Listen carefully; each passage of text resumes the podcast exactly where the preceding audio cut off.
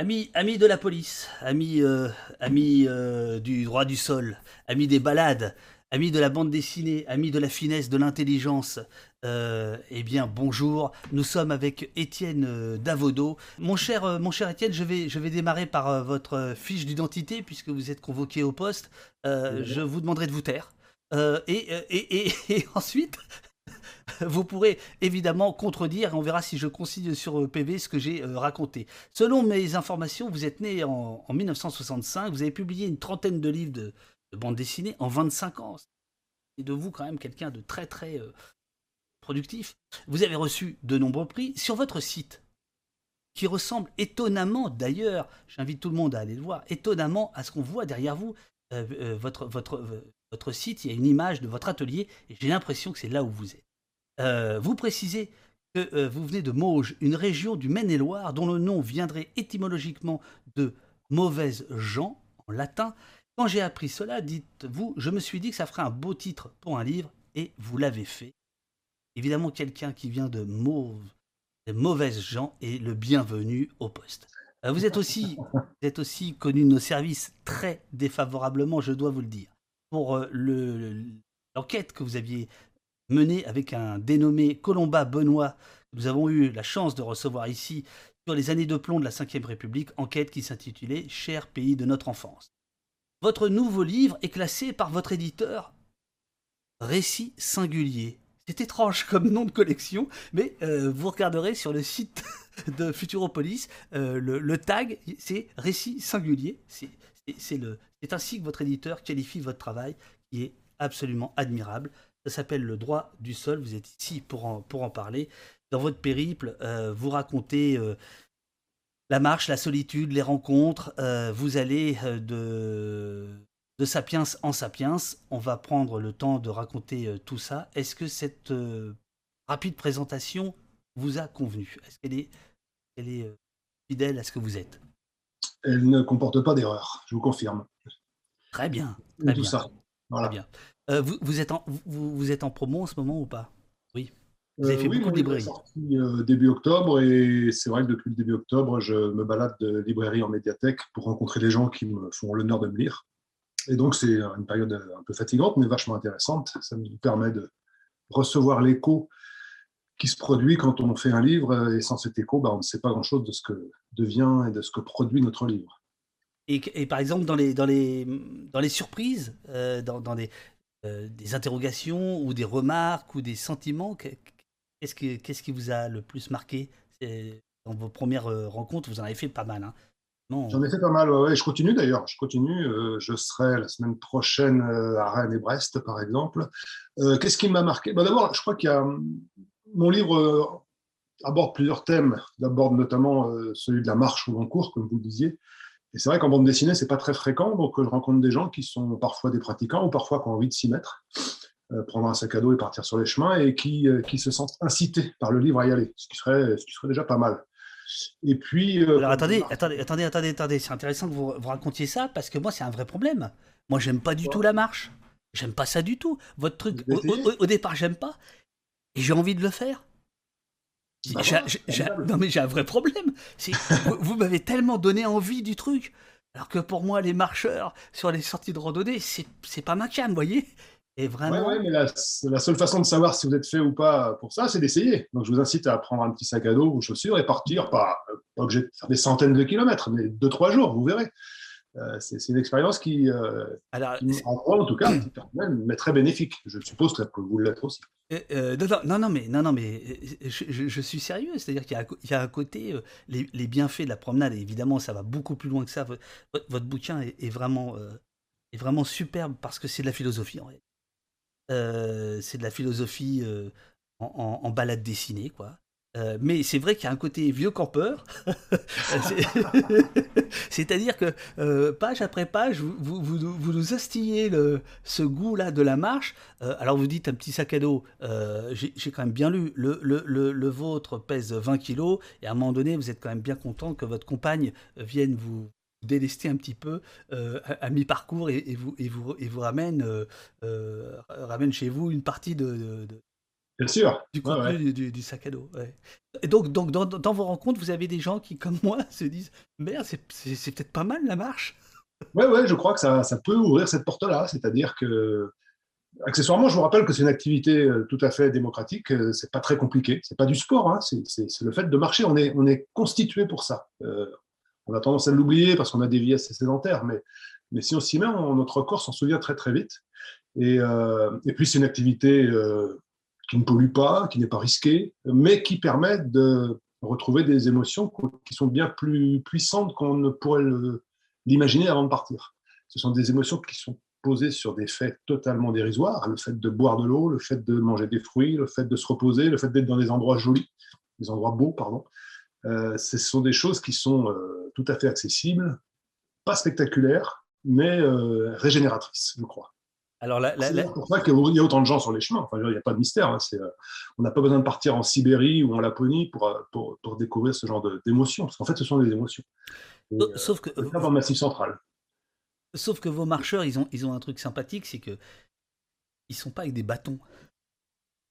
Moi, les marcheurs avec des bâtons, ça m'énerve. J'avoue que c'est un, un, débat permanent. Ah, ah. Il y a les marcheurs avec, il y a les marcheurs sans.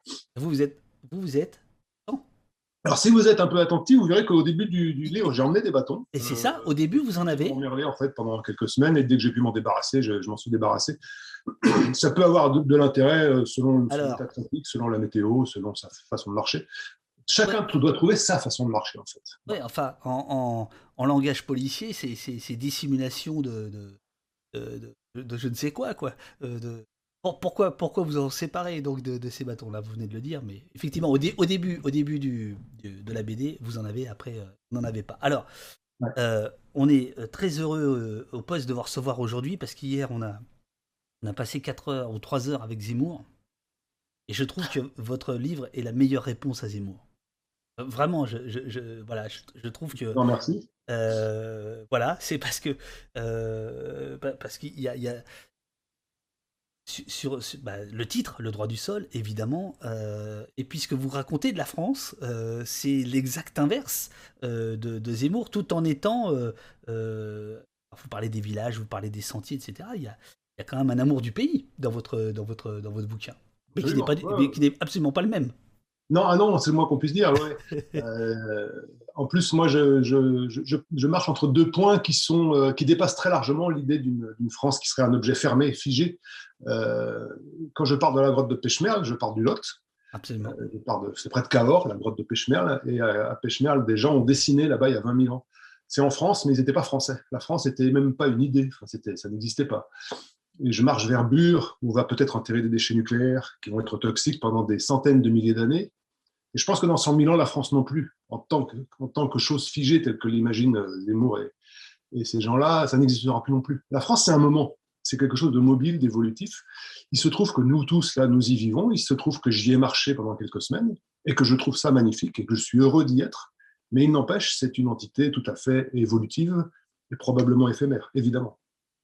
Je pense que le mot éphémère, à côté du mot France, doit faire pouvoir provoquer un infarctus à Zemmour. Ah bah oui, c'est sûr, c'est sûr. Alors, euh, je, vous propose, si, vous êtes d'accord, qu'on euh, euh, regarde quelques, quelques planches, parce que donc je sais pas si vous voyez, mais en fait j'ai une magnifique caméra euh, de table, euh, ce qui me permet de, montrer un peu les, les, votre travail, vos planches.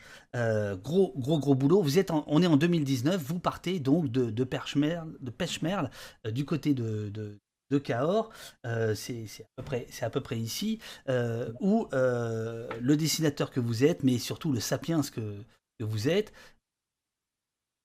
découvre effectivement des peintures ces peintures, il faudrait nous en dire euh, quand même deux mots euh, dans cette grotte euh, qui, ont été, qui ont été laissées. Alors, ce qui est intéressant, c'est qu'en fait, il y, a débat sur, la datation, mais c'est le point de départ. Hein. Vous, partez en gros des traces. votre livre, c'est les traces des sapiens à l'époque préhistorique jusqu'à aujourd'hui, ce qu'on est en train de vouloir laisser à Bure, et on va en parler après. Voilà. Donc ça, c'est le début du, du, du bouquin. Ouais. Euh, Pêchemerle, pardon. C'est ça, c'est un endroit où euh, il y a 22, 25 000 ans à peu près, des gens, euh, sapiens, comme vous et moi, ont dessiné, ont dessiné dans cette grotte, ils ont dessiné des choses absolument magnifiques. Des choses qui, 22 ou 25 000 ans après, sont toujours à notre disposition. C'est-à-dire qu'on peut, vous pouvez là, demain, descendre à, à Pêche-Merle, c'est pas loin, et vous pouvez entrer dans cette grotte et admirer ces, ces choses-là. moi, je tiens ça pour une sorte de cadeau à la fois en tant que sapiens et évidemment en tant que dessinateur, moi ça me touche doublement. Et euh, il y a donc ce mammouth là que j'ai redessiné dans mon livre qui est euh, qui fait partie d'une frise qu'on appelle la frise noire. Il y a beaucoup beaucoup de choses à voilà. euh, le dessin le plus connu, c'est les chevaux ponctués, qui sont une immense fresque dont des chevaux, donc dont, l'un des chevaux a, une tête qui est qui quasiment qui semble sculpté dans le rocher, puisque le, ou la dessinateur, ou la dessinatrice qui l'a fait a utilisé une anfractuosité du rocher pour amorcer son dessin. Enfin, ce sont des choses magnifiques qu'il faut aller voir. Et moi, quand je suis allé les voir la première fois là-bas, je suis tombé en arrêt devant, ce mammouth que vous montrez là. Et, et, d'ailleurs. que ce cadeau que nous a laissé quelqu'un il y a 22 000 ans, ça pouvait être le point de départ à la fois d'une balade et à la fois d'une histoire. Et l'histoire dont on parle, c'est ça c'est qu'est-ce que les sapiens laissent à leurs descendants. Voilà, c'est ça. Et Schmerz, c'est ça, c'est magnifique à Bure, c'est un peu plus dégueulasse. Euh, et dans vos remerciements, euh, il y a tout un tas de gens que vous remerciez, dont on va parler, parce que ce sont des rencontres euh, pour certains d'entre eux. Mais à la fin, surtout, vous... et merci à toi qui a dessiné, c'est un côté très béru, ça, et merci à toi qui, un jour, a dessiné un mammouth sur la paroi d'une grotte de la planète Terre. Voilà, donc on sent que ça, on, sent que ça vous parle cette, histoire-là. Absolument, ouais, ouais. Euh, là, évidemment, on ne sait, pas grand-chose de, la personne qui a décidé. On sait quand ça a été fait, on sait comment ça a été fait, c'est déjà pas mal. On ne sait pas du tout pourquoi ça a été fait. Et ça me plaît bien, moi, qu'on ne sache pas pourquoi ça a été fait, pourquoi on dessine, pourquoi on laisse des traces comme ça. Euh, quel, euh, Qu'est-ce qu'il imaginait du destin de ce dessin, la personne qui a dessiné ça? Bah, Ce sont des questions un peu vertigineuses qui, euh, qui m'intéressent beaucoup parce que ça, ça, génère une histoire, ça génère forcément euh, une énergie qu'on peut réutiliser dans, dans, un récit. Et c'est ce que j'ai essayé de faire avec, avec ce livre. Tout d'un coup, vous nous dites, voilà, voilà ce qui vous attend, les amis, si vous allez au bout de la BD, et on y va, je peux vous dire qu'on y va, euh, voilà ce qui vous attend, tous les sapiens, c'est ça. Alors, ce, dessin, est-ce que. Pardonnez-moi, mais est-ce qu'on peut, est qu'on peut un peu le, décrire? Euh, en, réalité, euh, c'est euh, le projet d'enfouissement des déchets radioactifs dans la Meuse, dans un endroit plutôt désertique. C'est la raison pour mhm. laquelle il est choisi. Et là, vous expliquez en fait ce, qui, ce qui est en germe. C'est ça. Vous avez raison, il faut préciser que c'est un projet. Les gens pensent parfois que, que le projet CIGEO, c'est son nom, euh, à Bure, ce projet d'enfouissement de déchets nucléaires, est déjà commencé. Non, il y a une galerie d'essais, mais qui n'aura jamais, qui ne comportera jamais de déchets nucléaires. Et le dessin que, j'ai fait là, c'est le dessin en coupe de ce qui est en projet. Donc, l'Agence nationale des déchets, de gestion des déchets radioactifs, l'ANDRA, est en train de, de travailler à l'élaboration de ce projet. Et en quoi ça consiste? Ça consiste simplement à essayer de trouver une solution la moins mauvaise possible pour se débarrasser des, déchets nucléaires à, vie très longue. Quand une centrale nucléaire, voilà, nos, ordinateurs en ce moment, nos lampes là, fonctionnent à l'électricité. Dans notre beau pays de France, l'électricité, c'est à 70% d'origine nucléaire. Nous sommes le pays le plus nucléarisé de loin de la planète Terre. Et donc, voilà, en ce moment, nous générons une petite partie des déchets nucléaires, donc il faudra s'occuper ensuite. Et la vérité dire qu'on ne sait pas quoi en foutre de ces déchets, notamment les, plus nocifs et les plus dangereux, qui vont être toxiques pendant des centaines de milliers d'années. Au début, on, les a balancés dans l'océan. Il y a 17 000 tonnes de déchets nucléaires qui sont partis dans les fosses du Pacifique et de l'Atlantique. je parle de la France. Hein. Euh, ça, c'est un peu tard. Euh, maintenant, c'est fait. Et donc, il faut trouver une autre solution. Et donc, l'enfouissement en grande profondeur a été décidé. Euh, L'Andra a cherché plusieurs sites en France depuis en gros la fin des années 70, début des années 80 à chaque fois, ils se sont heurtés à une résistance farouche et déterminée de la population locale. Moi, j'ai pas très envie de vivre au-dessus d'un dépotoir nucléaire, vous peut-être pas.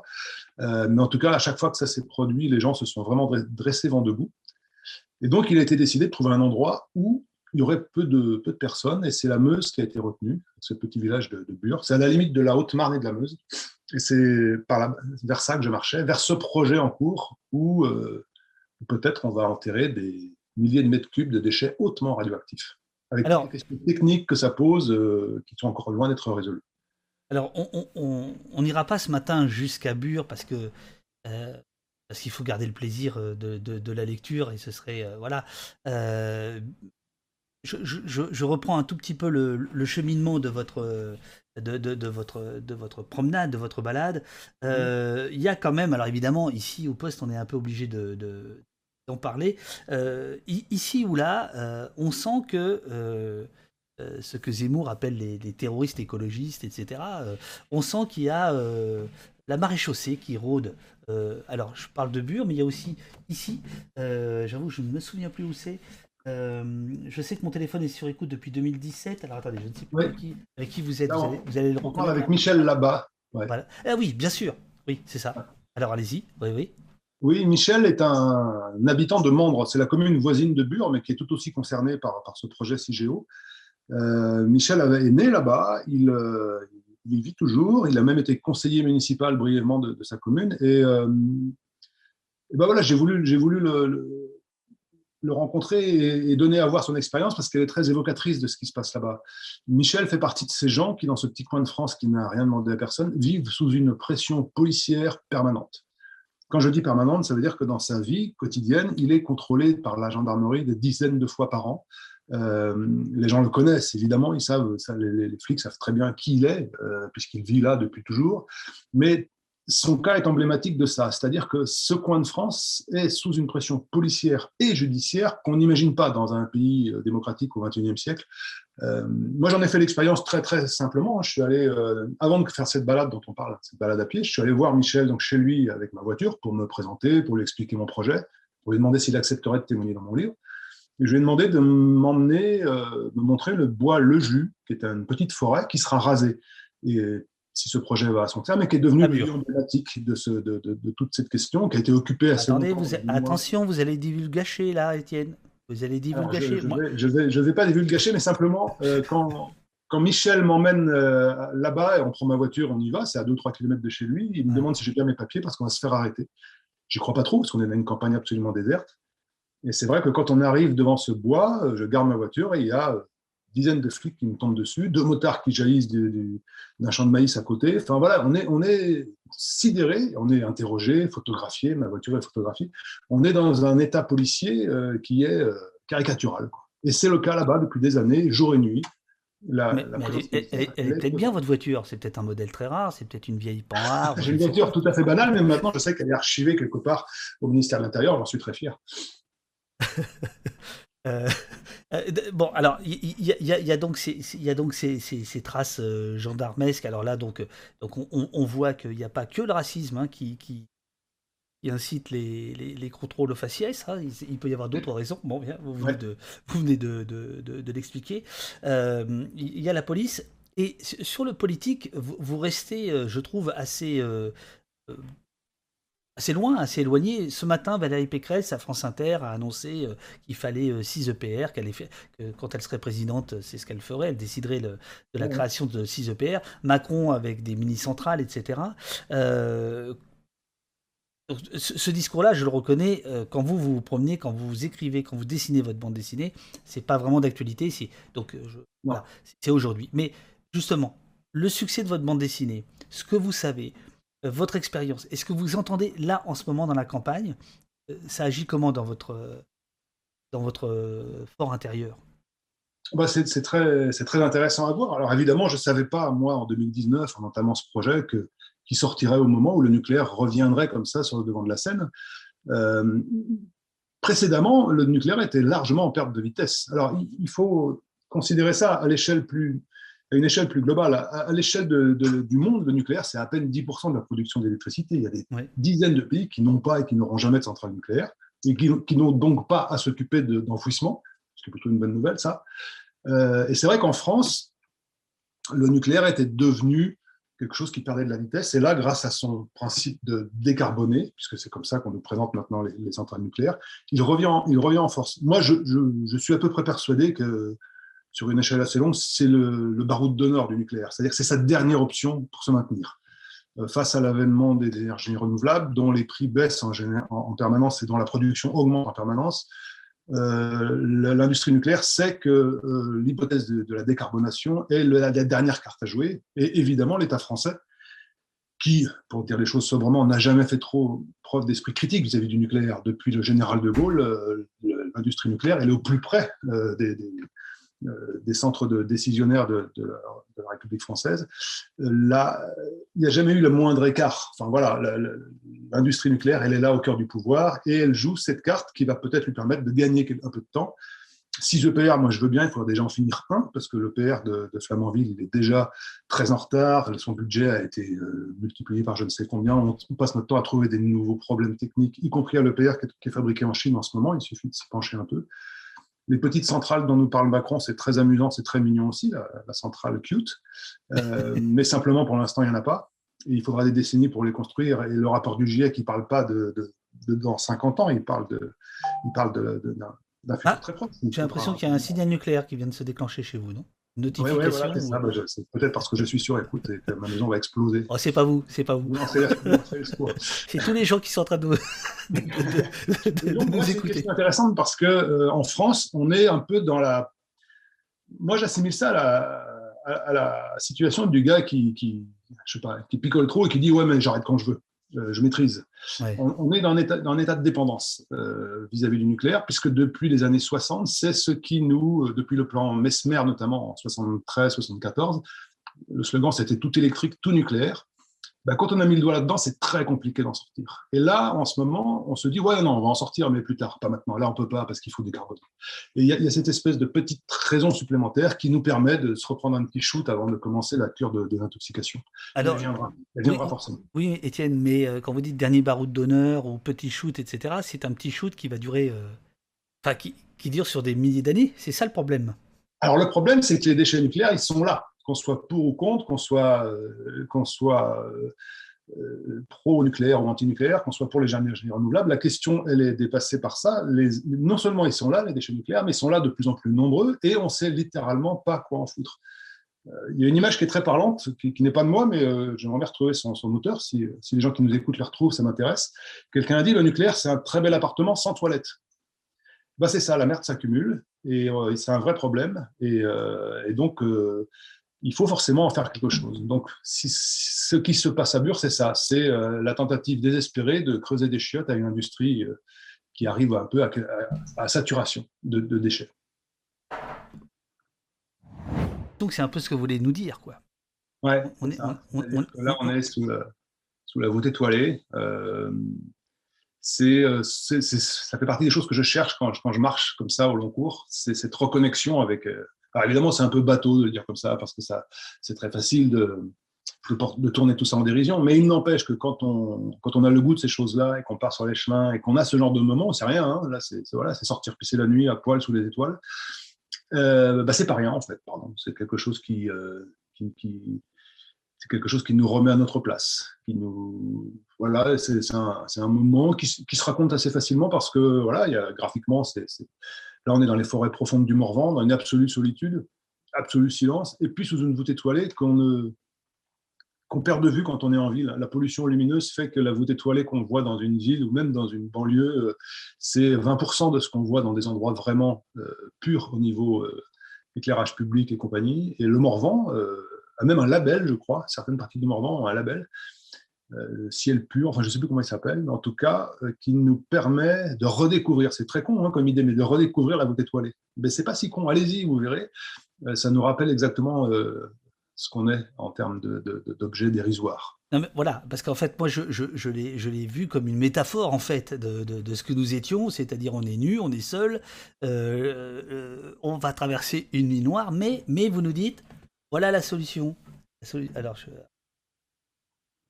la solution, c'est qu'il faudrait marcher, quoi. Il hein, faut, marcher. Hein, c'est ça, ouais, c'est le, le, fait d'arpenter cette planète. Euh, euh, et je crois que ça fait, ça fait partie de ce qui nous constitue. C'est ce qu'on disait au début. Hein, le...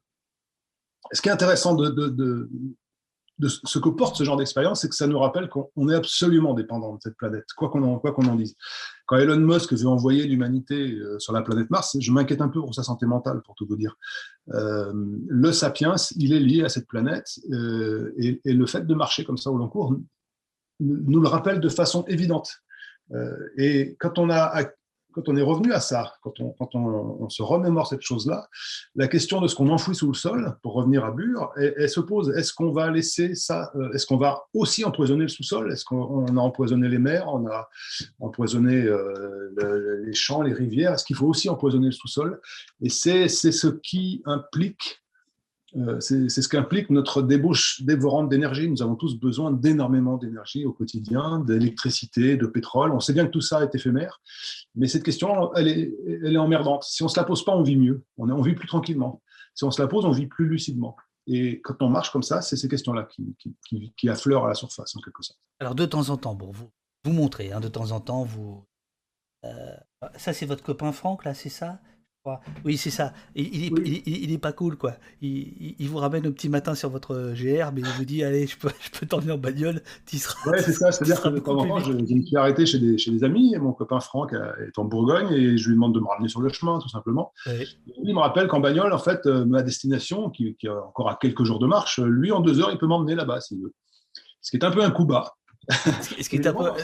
Ça nous rappelle qu'on est, qu'on est d'une lenteur invraisemblable à pied, mais en même temps, c'est ce que j'étais venu chercher. Donc, euh, je demande à Franck de blesser sur le chemin là où il m'a pris, et je continue ma balade. Mais c'est vrai que la voiture, euh, avec, avec le pétrole, avec tout ça, ça illustre très bien ce dont on parlait à l'instant. Cette énergie considérable qu'on a à notre disposition fait de nous des espèces de surhommes. On peut aller n'importe où, n'importe quand, à n'importe quelle vitesse. Euh, simplement, quand on se débarrasse de ça, on se retrouve à poil sous les étoiles. Quoi. et c'est intéressant d'essayer de temps en temps. Alors, vous, posez évidemment aussi la question de. la question du mammouth, c'est-à-dire quelle trace nous allons, Sapiens, laisser, euh, et notamment euh, quel, quel, signalement, quelle alerte on va pouvoir euh, laisser par rapport à nos déchets. et donc là, vous allez rencontrer une sémiologue et ça, c'est absolument passionnant. C'est-à-dire qu'elle elle, vous explique que euh, les, les, les, sens, euh, les, signes, en fait, euh, se, se, démonétisent. Enfin, elle ne dit pas démonétisent, mais se dévalorisent très, très vite. Oui, c'est ça. Donc, je vais essayer de, retrouver ça. Je crois qu'elle est, je crois qu'elle est là. Elle est là juste après. Voilà. Elle est là juste après, notamment avec le. Voilà, avec. Donc, je reprends. comment on va signaler à nos, à nos fils et à nos filles, de, à nos descendants et descendantes. Euh, ah, là, on a un peu déconné. Euh, on a mis les chiottes de l'appartement euh, sous terre, pour reprendre ce dont vous parliez. Quel, quel, panneau on va mettre quelle, quelle, quelle, indication on va leur donner? Et donc, elle vous parle de ce panneau mondialement reconnu, mais qui est en fait mhm. complètement dépassé par la réalité. Ça, ça c'est génial. En fait, voilà, pour résumer, le, projet CIGEO, s'il va à son terme, il faudra le signaler aux générations futures. Et donc, il faut se poser la question du, message et de son support pour quelque chose qui puisse durer des centaines de milliers d'années. Assez rapidement, on sait que la langue française est une langue vivante, et donc une langue mortelle, et qu'il y a 500 ans, on ne parlait pas français comme on parle français maintenant. Dans 1000 ans, dans 2000 ans, sûrement pas non plus. Alors, dans 100 000 ans, on est à peu près certain que le français n'existera plus, pas plus qu'aucune autre langue vivante actuelle. Donc, la question du message se pose, et euh, les sémiologues, puisqu'on va l'industrie nucléaire va solliciter des sémiologues, c'est-à-dire des gens dont le métier est de s'occuper du signe et de son sens et de sa fonction et de sa création. Le signe dans son acception la plus large possible. Hein. Comment on va signaler ça à nos descendants? Attendez, Qu'est-ce qu'on a de commun avec les gens qui vivront dans 100 000 ans? C'est-à-dire, l'industrie nucléaire est quand même consciente de ça, et c'est ça qui est intéressant, c'est vous raconter, elle va contacter des sémiologues euh, pour euh, trouver les signes possibles pour dire euh, on a merdé. Oui, alors elle est consciente de ça, mais un peu tard. C'est-à-dire que quand on a lancé la filière nucléaire, on ne s'est pas du tout posé la question de ces déchets. C'est ça l'appartement sans toilette. On a trouvé que c'était formidable de créer une bombe. Hein. N'oubliez pas que le nucléaire est d'abord aussi, à l'installation de De Gaulle, est lancé aussi pour avoir la bombe. Et donc aussi, le, nucléaire civil et le nucléaire militaire sont les deux faces d'une même médaille, quoi qu'on en dise. Et, c'est vrai que cette question se pose maintenant, alors que les déchets sont déjà là. C'est là aussi le, vertige de cette industrie euh, si, merveilleuse. Euh, et donc les sémiologues se penchent là-dessus. Et l'exemple dont on parle, là, ce petit panneau qui signale les chiottes euh, sur nos aires d'autoroute et, et, partout ailleurs dans le monde, Valérie Brunetière le prend comme exemple pour nous dire la sémiologie, c'est ça. le personnage de droite on sait tous que c'est un homme, le personnage de gauche, on sait tous que c'est une femme. Or, il se trouve que ce qui détermine la femme par rapport à l'homme, c'est une jupe. Ce qui est, un, ce qui est déjà un message en soi totalement périmé, puisqu'elle, elle a fait des recherches. Depuis 1965, les femmes portent des pantalons dans une très large majorité, et 90%. le symbole de la jupe est déjà périmé en soi. Donc cette petite pancarte de rien qu'on croise partout dans les supermarchés, sur les aires d'autoroute, elle est en termes de sémiologie vachement intéressante parce qu'elle porte ça, la, ce que dit un message visuel en termes de pérennité et puis aussi de, péremption. C'est-à-dire que voilà, si on, est déjà, si on bute déjà là-dessus sur ce simple message de porte de chiottes, imaginez comment c'est compliqué de parler à des gens dans 100 000 ans. Et c'est fascinant, c'est absolument fascinant. Et le texte, évidemment, est dépassé. Et donc, la question du dessin se pose. Et évidemment, pour un mec comme moi qui suis dessinateur, bah, c'est une question vraiment intéressante. Alors, vous avez parlé tout à l'heure de la diagonale du, vide, et euh, donc ce terme sociologique, alors aujourd'hui un peu péjoratif, etc. Euh, quelqu'un dans le chat faisait remarquer qu'aujourd'hui, euh, les gens qui sont concernés par cette appellation parlent plutôt de faible densité, bon, qu'importe. Mais il y a un truc, il y a un truc qui est rigolo, c'est qu'en fait, votre périple, je vais quand même remontrer la carte pour ceux qui sont arrivés, votre périple là qui est, ici, qu'on comprenne mieux, en fait, euh, il, il, rejoint euh, la Ve République. Il rejoint la Ve République. Euh, et c'est ce qu'on voit ici. Alors sur De Gaulle, vous n'êtes pas très cool. Bon, c'est pas grave, hein, c'est pas très mode, c'est pas très tendance ce que vous faites sur De Gaulle. c'est vrai, c'est vrai que je suis un peu, un peu à contre-courant, mais il se trouve que le chemin que j'ai emprunté, parce que moi j'ai emprunté des chemins de grande randonnée, il se trouve qu'il passait sur, enfin pas sur la tombe, pardon, n'exagérons rien, devant la tombe du général de Gaulle à Colombe et les deux églises. Et c'est intéressant de passer devant la tombe de De Gaulle quand on parle du nucléaire, puisqu'il en est l'instigateur en France. C'est ça. Et, ce qui est marrant, euh, c'est que, euh, alors voilà, la, croix de Lorraine qui surplombe euh, le, village de Colombelle et de Dédé, j'ai imaginé qu'il pourrait avoir une autre forme, celle de, celle de la deuxième image. ça pourrait être le, logo du, danger nucléaire. Parce qu'il faut, voilà, il faut rappeler, vous avez parlé tout à l'heure de, vous avez parlé de Mesmer. non, il faut, il faut rappeler, voilà, vous avez parlé de Mesmer, etc. Mais effectivement, c'est sous De Gaulle qui a le programme nucléaire qui est, qui est, qui est, qui est lancé. Ouais, c'est sous De Gaulle, mais alors c'est vrai, on parlait de la Ve République et de sa dépendance à l'industrie nucléaire. Euh, et ça, c'est totalement, je l'ai découvert parfois a posteriori. En marchant de Pêche-Merlabur, je marche sur la trace des principaux présidents de la Ve République. Je passe euh, au, au ras de Château-Chinon où François Mitterrand a appris qu'il était élu président, et je passe au Mont-Beuvray où il a envisagé un long moment d'être enterré. Je passe devant Vulcania. Euh, et donc, je, je passe même sans le savoir devant le hameau où est né Pompidou, figurez-vous, et c'est mon éditeur Claude dont on parlait tout à l'heure, en recevant une planche je me dessine devant une pancarte qui indique Montboudif, qui est le nom de, ce hameau, qui me dit Mais tu sais que ce hameau, c'est là qu'est né Pompidou. Donc les, présidents de la Ve République sont sur mon chemin presque malgré moi, et c'est assez, amusant, assez troublant de le constater. Alors, on, arrive à, on à, Bure et euh, je, je, je, vous l'ai dit, je, ne voudrais pas, je voudrais pas qu'on divulgage ça, mais euh, alors il y a une très belle rencontre avant Bure, il y a une très belle rencontre avec des gens dont euh, vous leur faites prendre conscience qu'ils sont sur la carte, comment on appelle ça? Une carte IGN IGN, voilà. Moi, c'est tellement IGPN que je ne savais plus. Excusez-moi, IGN. je, me disais, c'est pas dans le même ordre. Euh, mais ça, c'est hyper beau. Euh, la carte du tendre, nous dit Micheval. Euh, bon, je, sais pas à peine. Je, non, en fait, c'est ça Vous le lirez. c'est très, très beau, ce J'ai marché sans, GPS, mais moi, je, je, suis très amoureux des cartes IGN, de ces, cartes qui ah, représentent le chemin français. J'en avais plein mon sac, évidemment, pour faire cette balade il s'avère qu'à un moment, dans, les derniers jours de ma balade, je me suis arrêté chez des gens, ça m'arrivait souvent, pour demander de l'eau, simplement, parce que je marchais sous, des fortes chaleurs. Et donc j'ai sonné à une maison d'un petit village, euh, qui, des gens âgés m'ont accueilli, m'ont offert de l'eau, des fruits. Et comme souvent, ils me demandent où je vais, ce que je fais là avec mon gros sac à dos. Et ils me demandent comment je me dirige, et je leur montre la carte hygiène sur laquelle je suis en train de repérer ma trace, et je leur dis, bah, vous voyez, euh, en ce moment, nous sommes là, voilà votre maison, ce petit carré noir, c'est votre maison. Et ces gens très âgés, très modestes, ont été assez émus de savoir que leur maison figurait sur une carte. enfin voilà, vous verrez, pour les gens qui, qui, liront, ils verront la séquence dans le bouquin, mais le fait d'être dessiné sur une carte officielle de l'Institut géographique national, quelque chose d'officiel, ça a semblé légitimer leur existence. Absolument, mais c'est vraiment une très très belle scène. Ah, je trouve que c'est une très très belle scène, vraiment. Parce que... quand je suis sorti de chez eux, je savais que j'allais raconter cette séquence-là, parce que c'est typiquement le genre de séquence, quand on fait ce type de, récit, c'est le genre de séquence qui nous tombe dessus comme un cadeau. Je suis reparti de chez eux avec de l'eau fraîche, des fruits, ils m'ont donné des fruits, et une séquence. C'est-à-dire que ces gens-là, je savais que j'allais dessiner ce, rapport étonnant qu'ils avaient avec la représentation mentale officielle de leur, de, leur environnement, de, leur vie quotidienne. Donc là, on, a, on approche du, du, but de votre quête. Euh, mais à propos de rencontres, euh, moi, je me suis bien marré au début où tous les gens vous disent que vous marchez à l'envers, pas dans le bon sens. Ouais. Parce que vous faites le, chemin de Compostelle, mais dans l'autre sens, quoi, c'est ça? Oui, pendant les trois ou quatre euh, premiers jours, je marchais sur un chemin qui va vers Compostelle, mais c'est vrai que les gens m'ont.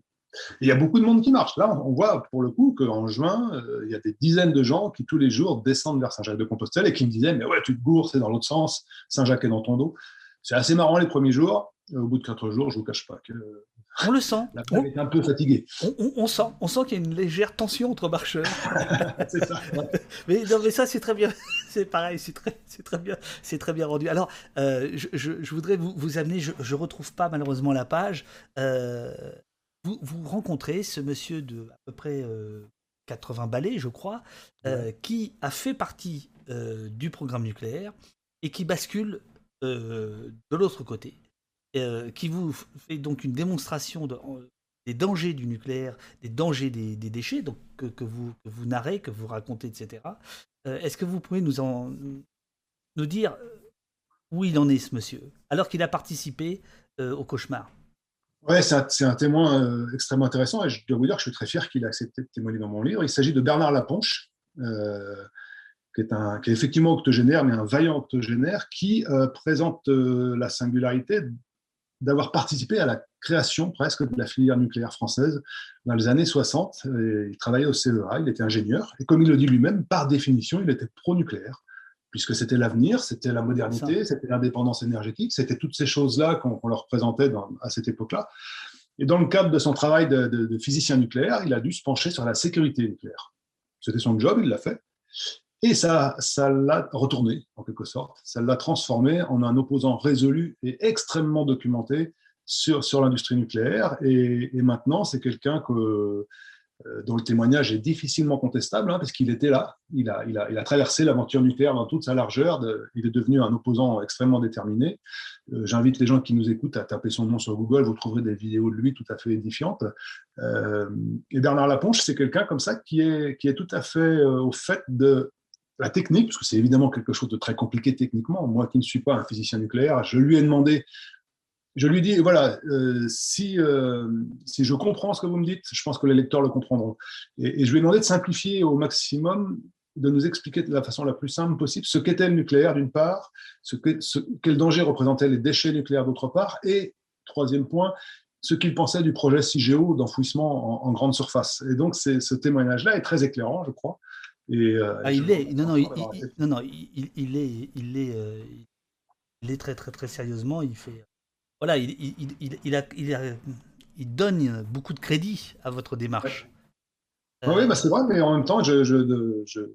alors c'est quelqu'un que j'ai rencontré chez lui à Paris, évidemment, mais c'est euh, quelqu'un auprès de qui je me suis beaucoup documenté. C'est-à-dire que je, j'avais l'impression de, de, marcher à côté de quelqu'un qui m'aidait vraiment à constituer ce livre. C'est évident. Je, vais prendre. Alors en fait, il y, a très peu de questions ce matin. Il y a surtout plein, plein de, remerciements euh, et, de félicitations sur votre travail. il y a quand même eu euh, quelqu'un qui a parlé d'un autre bouquin, effectivement, que, que j'avais pas lu sur Bure. Euh, J'essaie de retrouver. voilà, Bure, c'est une bande dessinée, je crois. Hein.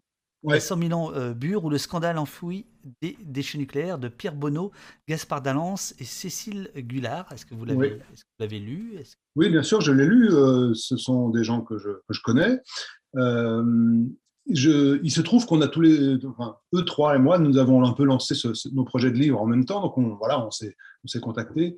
Euh, J'incite vraiment les gens qui nous écoutent à lire leur livre. C'est un livre formidable, très bien dessiné par Cécile d'ailleurs, et qui est raconté aussi par des gens qui, étaient, qui sont sur place, qui sont vraiment aux premières loges. Euh, je crois que le droit du sol et leur livre 100 000 ans, ce sont deux lectures très complémentaires. Euh, 100 000 ans présente vraiment la situation sur place de façon très chronologique, euh, plus, plus locale, alors que mon livre à moi embrasse le sujet de façon un peu plus, un peu plus globale. Mais ce sont deux livres qui, qui se répondent. Et effectivement, je vous conseille ce livre, 100 000 ans, et c'est édité par la Revue dessinée et la Découverte, je crois. Alors, à, propos de, de, Bure, nous avions euh, reçu euh, Raphaël Kempf, euh, avocat des militants qui sont passés en, en, procès il, y a, il y a quelque temps. Il y a eu des, il y a eu des condamnations. Est-ce que, est que vous vous êtes tenu au courant de, de ça ou c'est Non, bien sûr, je me tiens au courant, oui, bien sûr, parce que moi aussi, j'ai sollicité des gens qui sont embarqués dans cette aventure, entre guillemets, judiciaire à Bure. Euh, et euh, moi, j'ai terminé mon livre l'été dernier, il a été publié en octobre.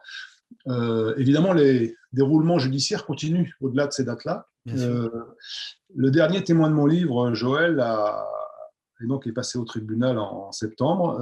et là, c'est intéressant de regarder aussi ce qui se passe de ce point de vue-là, c'est-à-dire que l'ANDRA, l'Agence nationale de la gestion des déchets radioactifs, sur place, a beaucoup d'argent, arrose beaucoup les communes pour faciliter son installation. Il y a des millions par an, des dizaines de millions par an qui sont déversés sur ce petit coin de Meuse et de la Haute-Marne.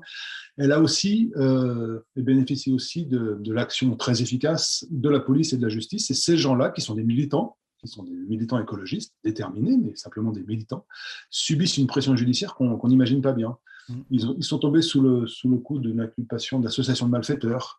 Euh, ils ont pris des peines de prison avec sursis. Qui, je crois, euh, qui, je crois, est, tombé euh, dans, la, dans la condamnation. Hein, Elle est tombée dans la condamnation, mais le procureur a fait appel.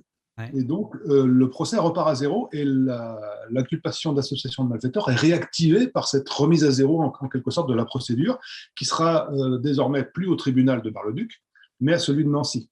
Il faut savoir que la, Ligue internationale des droits de l'homme s'est un peu euh, inquiétée de ce qui se passait au tribunal de Bar-le-Duc, dont elle a remis en cause l'impartialité. À la fin de mon livre, euh, j'indique deux liens où vous pourrez lire intégralement les rapports de, la Ligue des droits de l'homme. Vous verrez que euh, dans, notre beau pays démocratique, parfois, euh, l'action de la justice pose de réels problèmes. Alors évidemment, c'est pas à vous que je vais l'apprendre, euh, c'est compliqué tout ça, mais euh, c'est intéressant de le documenter, c'est intéressant de le donner à voir. Et, donc le procès de ces gens-là, pour en revenir à cette question, il aura lieu à Nancy, dans, à une date qu'on ne connaît pas. Ça va à nouveau prendre des années, probablement très longtemps s'il y a une cassation. Et on voit, on voit bien que là, l'État français pratique une, guerre d'usure vis-à-vis des gens qui, sur place, s'opposent au projet CIGEO. Ce sont des gens qui sont extrêmement déterminés et courageux. Euh, moi, je, suis très admiratif de leur persistance, de leur, euh, de leur constance et aussi de l'inventivité dont ils font preuve euh, dans les actions sur place. Enfin, c'est quelque chose qui est tout à fait fascinant et qui est très beau à voir. Moi, de mon point de vue, je trouve ça très beau à voir. Et je, ça, ça me donne confiance dans, dans l'Homo sapiens. on a pas mal de raisons de désespérer de l'Homo sapiens. Mais ce qui se passe à Bure, les gens qui vivent là-bas et qui travaillent là-bas sont des gens qui nous donnent un peu confiance dans, dans C'est pas mal de temps en temps, ça fait. On, devait faire une, une projo euh, débat soutien d'un péquicien sage, ça n'a jamais pu avoir lieu, mais euh, s'ils nous écoutent, euh, je viens quand ils veulent là-bas, mais c'est compliqué pour eux. Parce qu'il y avait justement cette inculpation d'associations de, de, malfaiteurs qui fait qu'ils ne peuvent pas. Enfin, certains sont interdits de, de se rencontrer, de, oui, ça, ça, a été levé, je crois. Ça a été levé, voilà, c'est pour ça que je reparle. À l'époque où j'ai rencontré Joël, il n'avait pas le droit d'être sur la commune de Bure.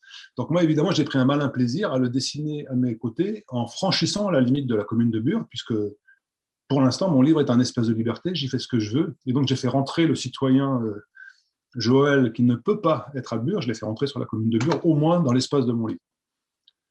Ah, vous êtes vraiment un subversif, vous tous les dehors de, de marcheurs sympathiques, à, la, requête, à la conquête des mammouths. permet dans ce, dans, ce cadre-là. Bien sûr, bien sûr. Il me plaît, il me plaît. Vous n'imaginez pas combien de savoir que le vieux flingue, euh, dit Jean Songe, dit Yannick Bourg, mon plus vieil ami, euh, auteur d'un livre qui s'appelait Ma vie atomique il y a quelque temps, vient d'entrer dans le chat. Alors il n'est pas réveillé, il a fait ça dans tous les sens. Donc, je reprends. Il dit Jean-Marc Lévy Leblon, euh, qui est un physicien reconnu, dit que malgré ses connaissances, il ne comprend pas comment peut fonctionner une centrale nucléaire, tant les compétences technologiques nécessaires à leur construction sont diverses et variées.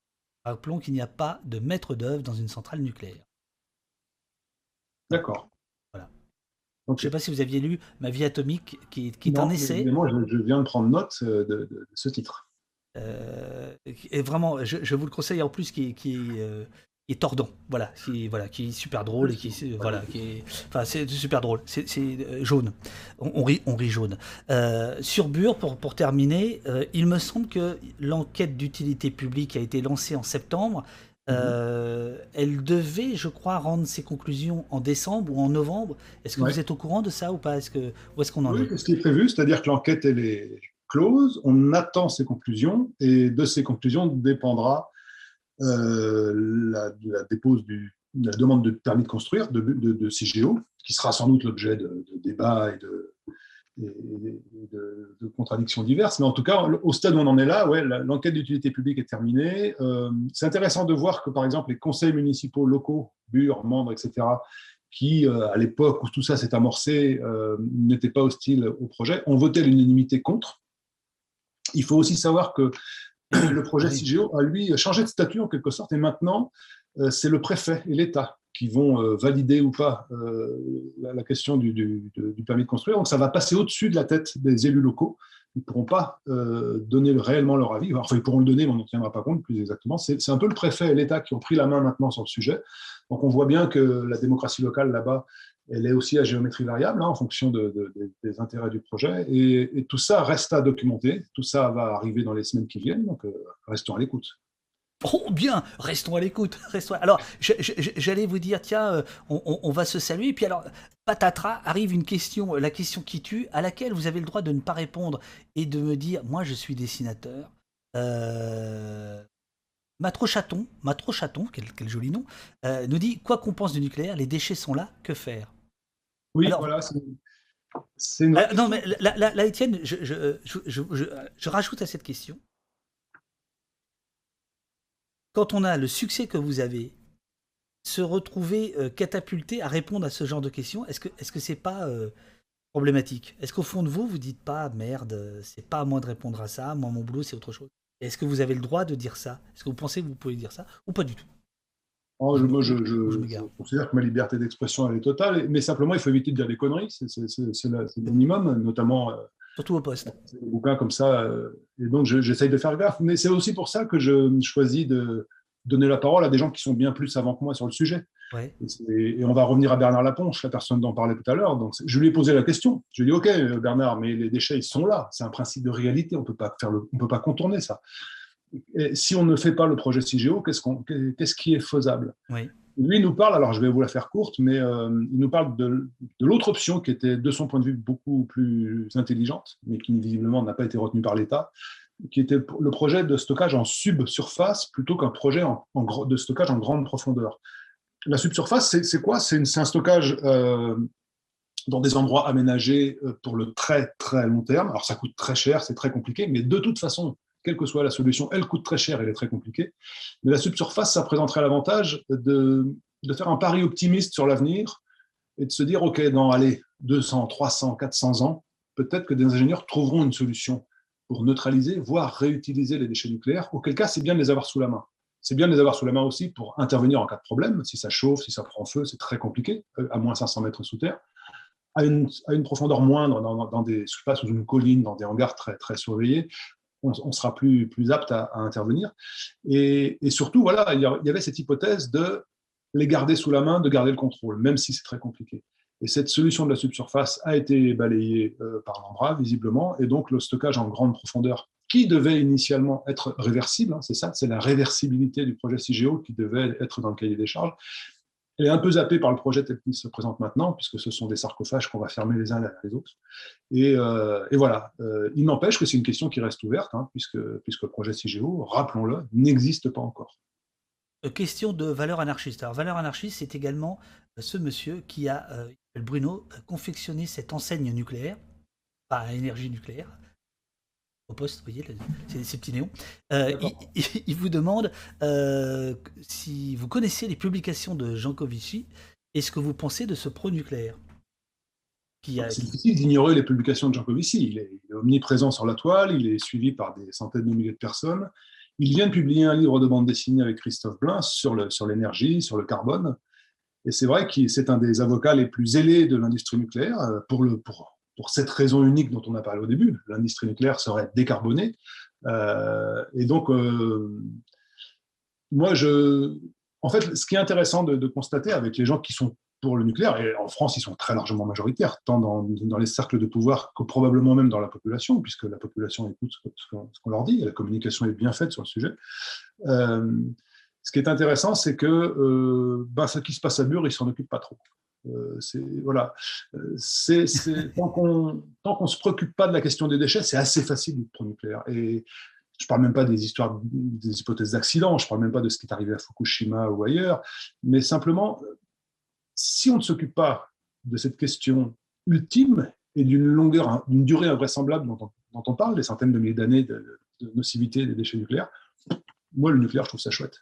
Simplement, et eh oui. ils sont là, les déchets, comme on le disait. Et donc, on ne peut pas tout à fait en, faire l'impasse sur le sujet. Et c'est très, c'est très flagrant dans le livre que Christophe Blin et Jean Covici ont fait. la question des déchets nucléaires, elle est réglée par un dessin. Euh, voilà, c'est un petit trou dans le, dans le sol, et puis les déchets, basta, c'est réglé. C'est plus compliqué que ça, malheureusement. Mon cher Étienne, merci beaucoup. Je, veux, je, vous, je vous passe le message de Mille Pattes qui vous dit Étienne Davodo a une place de choix dans ma BD Tech, scénariste et dessinateur excellent. Euh, nous dit, euh, donc là votre attaché de presse va être contente, hein. je cherchais depuis deux semaines un cadeau pour mon meilleur ami, je suis convaincu que votre livre fera un merveilleux cadeau. Euh, voilà, il y a plein de gens qui ont lu déjà Merci le livre. à tous qui l'ont trouvé super. Euh, voilà, euh, Ramon Zarat, euh, Natla Gitane et d'autres et d'autres et d'autres. Voilà. encore un ouvrage magnifique que je vais me procurer, dit J.J. Bonnet. Voilà.